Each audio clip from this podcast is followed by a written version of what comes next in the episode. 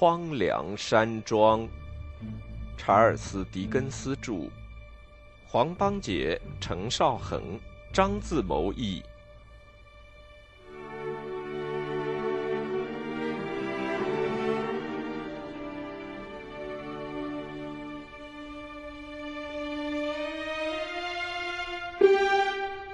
第六十三章：钢与铁。乔治使内达靶场贴出招租的条子，里面的东西已经卖掉。乔治本人也到切斯尼山庄去了。遇到雷斯特爵士出去骑马，他就骑马陪着，尽量贴近雷斯特爵士那匹马的配头，因为雷斯特爵士的手把握的不够稳。不过今天乔治却不是陪着雷斯特爵士骑马，他今天到北方的钢铁之乡观光去了。他来到北方的钢铁之乡的时候，像切斯尼山庄那种鲜绿的树林就渐渐看不见了，眼前一片尽是煤坑和煤灰，高高的烟囱和红色的砖头，枯萎的草木，灼人的炉火和永不消散的浓烟。他骑着马走过这些地方，边走边看，随时留意他要找的那个地方。骑兵在煤渣道上弄得满脸乌黑，终于来到一个热闹的城镇，那里响着一片叮叮当当的打铁声，炉火和烟雾也比别的地方多。于是他在一座跨过运河的黑铁桥上勒住马，向一个工人打听附近有没有名叫朗斯威尔的人。什么，老兄？那个工人说。你这不等于是问我知道不知道自己的名字吗？难道这个名字在这一带真的是人人都知道吗，老兄？骑兵问道。你是说朗斯威尔这一家吗？啊，那当然了，你说对了。那么我在什么地方才能找到呢？骑兵一边问一边望着前面。你是指银行还是工厂？还是住家？那个工人问道。“哦，看来朗斯威尔这一家在这儿还挺神气。”骑兵用手敲着下巴，喃喃地说：“我真想回去了。哦，我也不知道要到哪个地方去。我能在工厂里找到朗斯威尔先生吗？很难说。你能在哪儿找到他？”如果他在城里的话，这会儿你可能在工厂里，呃，找到他，或者找到他的儿子。不过，他也常到别的地方去办事。到底哪一个是工厂呢？嗯，你不是看见了那些烟囱了吗？那些最高的烟囱。是的，看见了。那很好，你就瞅着这些烟囱，一直往前走。过一会儿，你在左边的一个拐角上还可以看见这些烟囱，就是大街一边的一堵高墙里面，那就是朗斯威尔的厂子。骑兵向这位给他指路的人谢了谢，便骑着马慢慢往前走，一路上左顾右盼。他并没有折回去，而是把马留在一家客栈里，他很想亲自把马擦洗一番。马夫对他说：“朗斯威尔的一些工人正在客栈吃午饭，因为这会儿正好是朗斯威尔的一部分工人歇晌吃饭。城里到处都可以看到他们这些人。朗斯威尔的工人肌肉发达、强壮有力，身上还带着一些烟垢。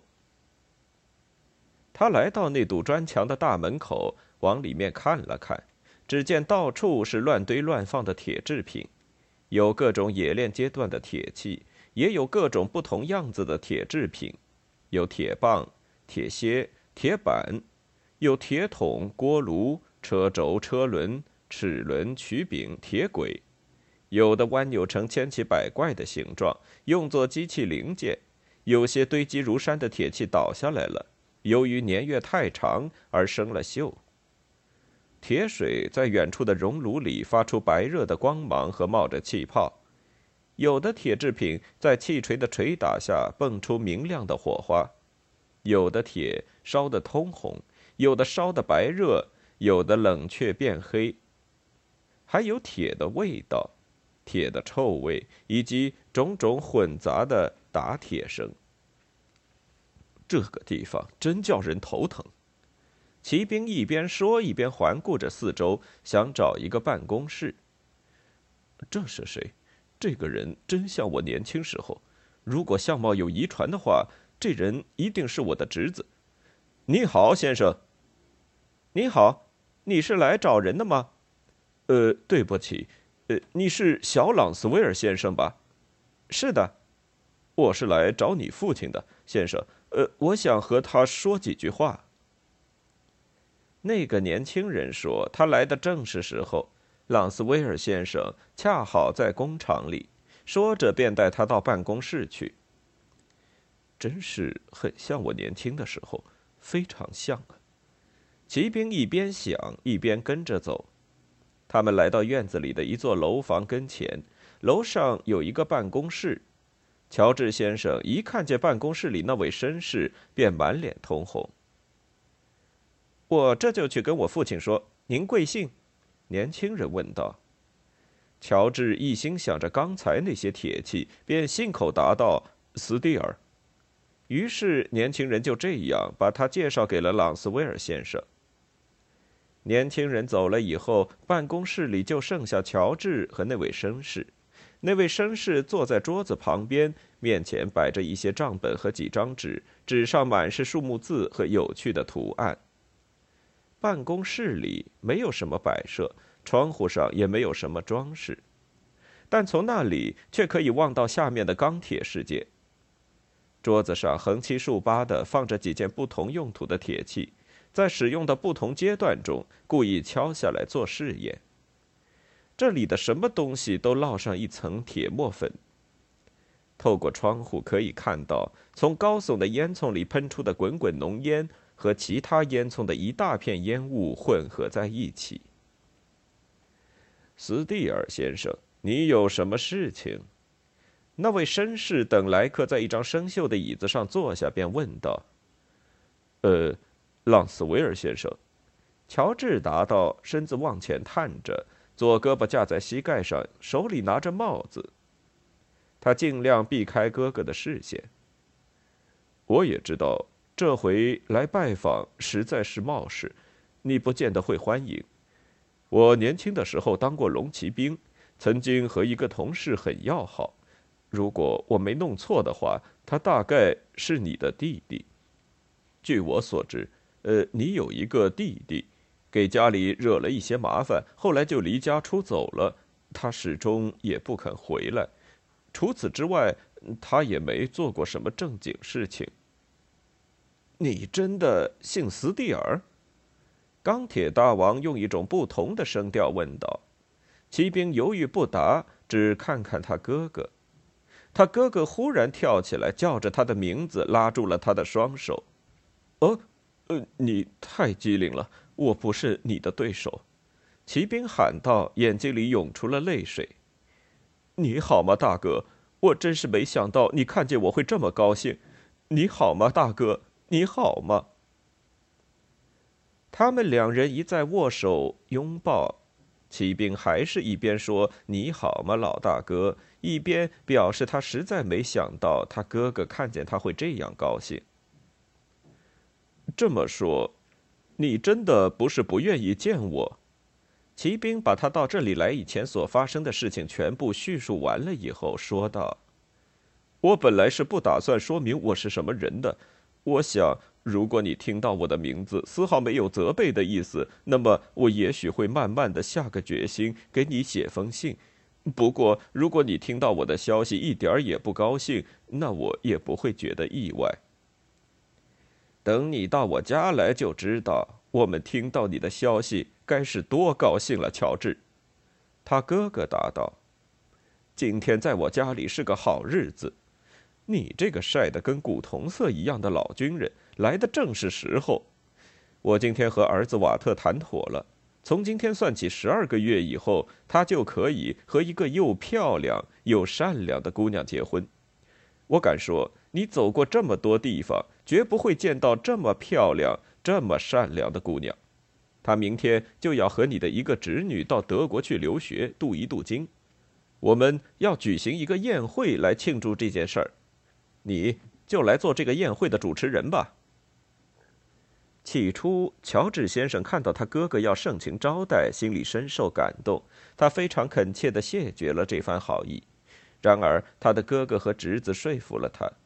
他看见他侄子的时候，又一次表白说：“他绝没有想到他们看见他会这样高兴。”他们把他带到一所很雅致的公馆里，那里的陈设给人一种舒适的感觉，既符合老一辈人原先那种朴素的生活习惯，又照顾到他们那改变了的社会地位和子女们更大的幸福。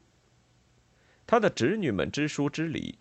他未来的侄儿媳露莎容貌美丽，这些都使乔治先生感到非常惊讶。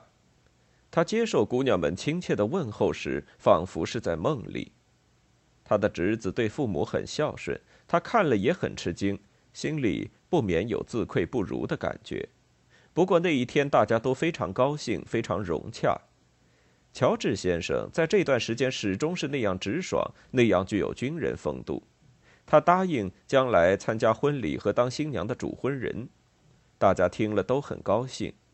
那天晚上，乔治躺在他哥哥家里那张豪华的床上，感到一阵头晕目眩，因为他这时想起所有这些事情，眼前还浮现出他那些侄女的影子，她们穿着轻飘飘的衣裙，样子怪可怕的，按照德国人的样子，在他们的床罩上跳着华尔兹舞。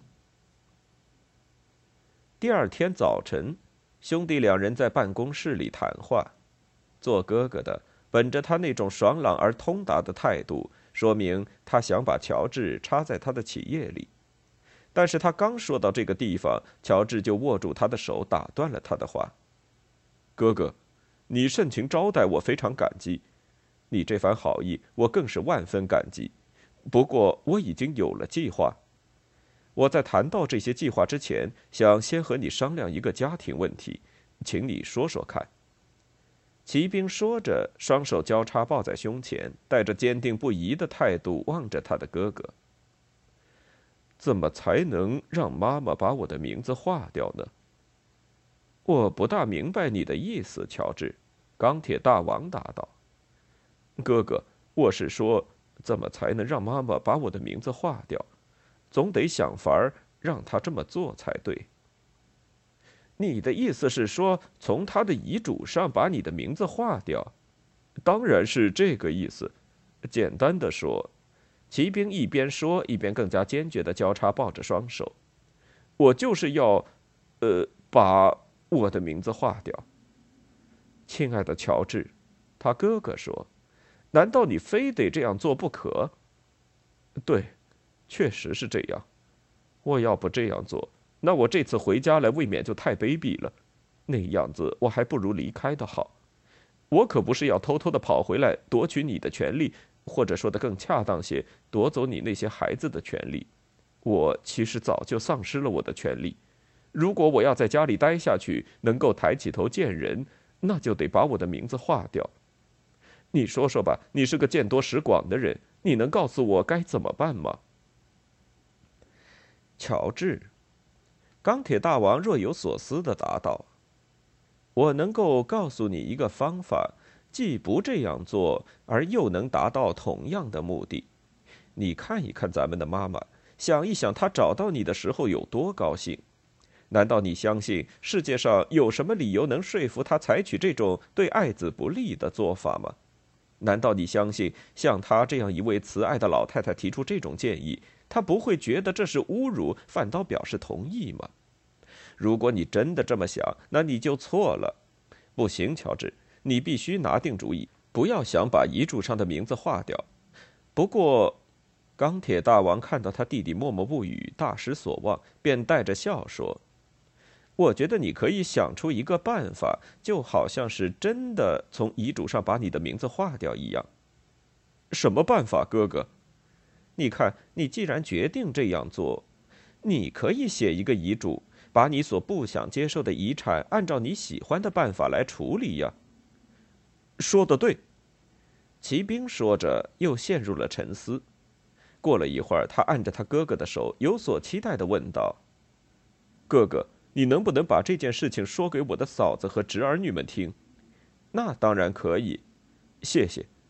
你大概也会觉得，我虽然是个名副其实的流浪汉，但也只是冒失一点，而并不卑鄙，是不是？”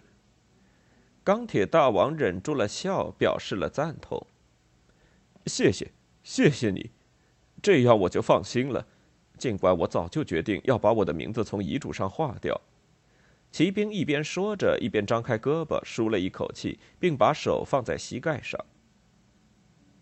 兄弟两人面对面坐在一起，样子非常相像，但在骑兵说来，却显得淳朴和缺乏世故。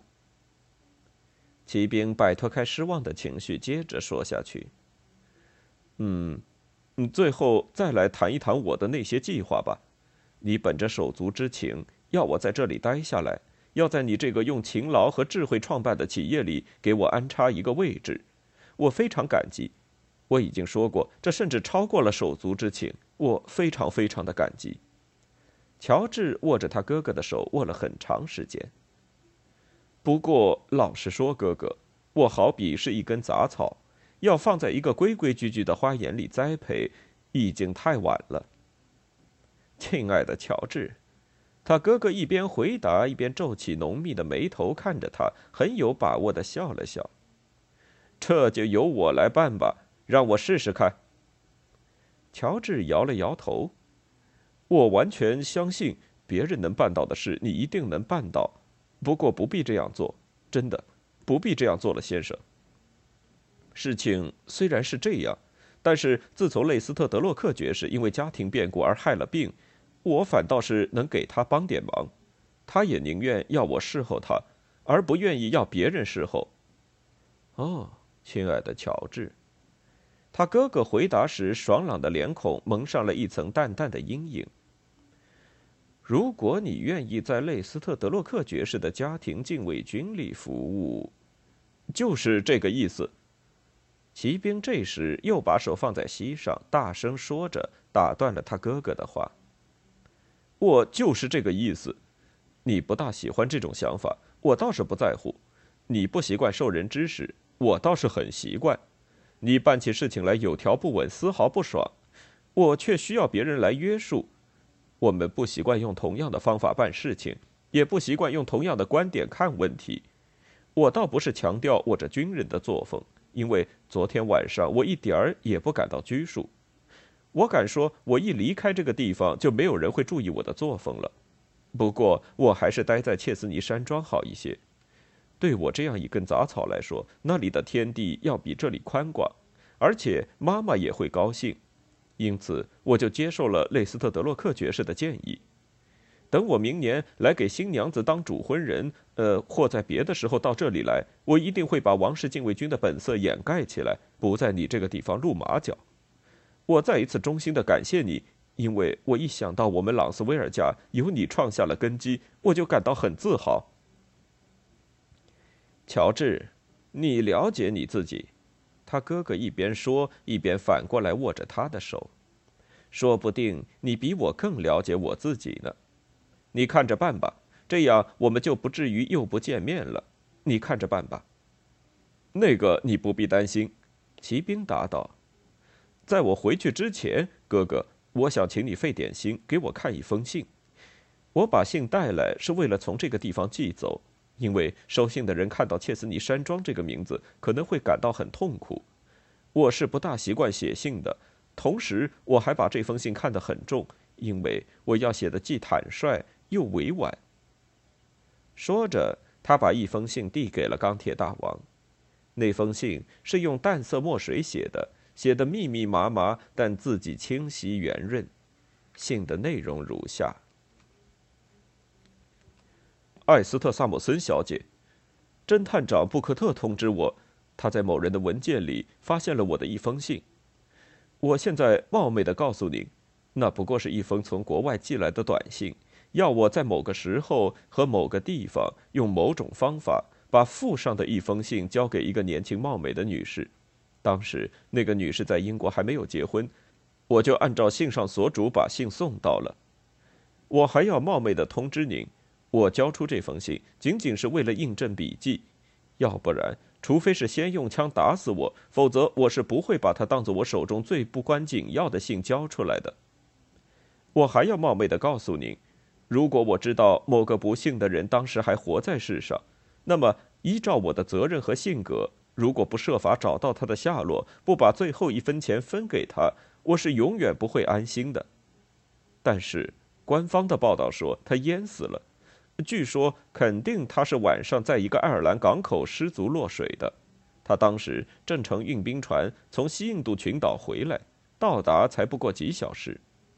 这是我亲自听到同船的军官和士兵们说的，而且还经过了官方的证实。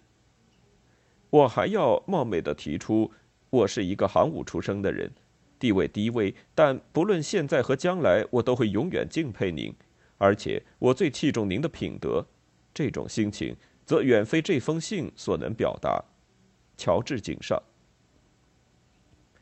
嗯，写的有点拘泥。他哥哥一边说，一边带着困惑的表情把信叠好。不过寄给一个正派年轻小姐，应该没有什么不妥当的地方吧？那倒没有。于是他们把信封起来。准备和当天那些有关钢铁事务的信件一起寄走。这以后，乔治先生就和他哥哥家里的人亲切的告别，上好了鞍，准备上马。但是他哥哥不愿意这么早就和他分手，便提议和他一起坐轻便敞篷马车到他准备下榻的客栈去，在那里陪他到天明。在这一段路程上。切斯尼山庄那匹纯种灰色老马就由一个仆人来骑。乔治高高兴兴地接受了这个建议，他们心里充满手足深情，愉快地坐上了马车，愉快地吃着晚餐，又愉快地吃着早餐。后来，他们又一次依依不舍地握手告别。钢铁大王转过身来，奔向烟雾弥漫、炉火熊熊的钢铁城。而乔治则奔向葱茏苍翠的切斯尼山庄。中午时分，林荫道的草地上响起了一阵低沉有力的马蹄声，因为乔治这时正骑着马在老榆树下走过，想象自己带着一套叮当作响的骑兵装备。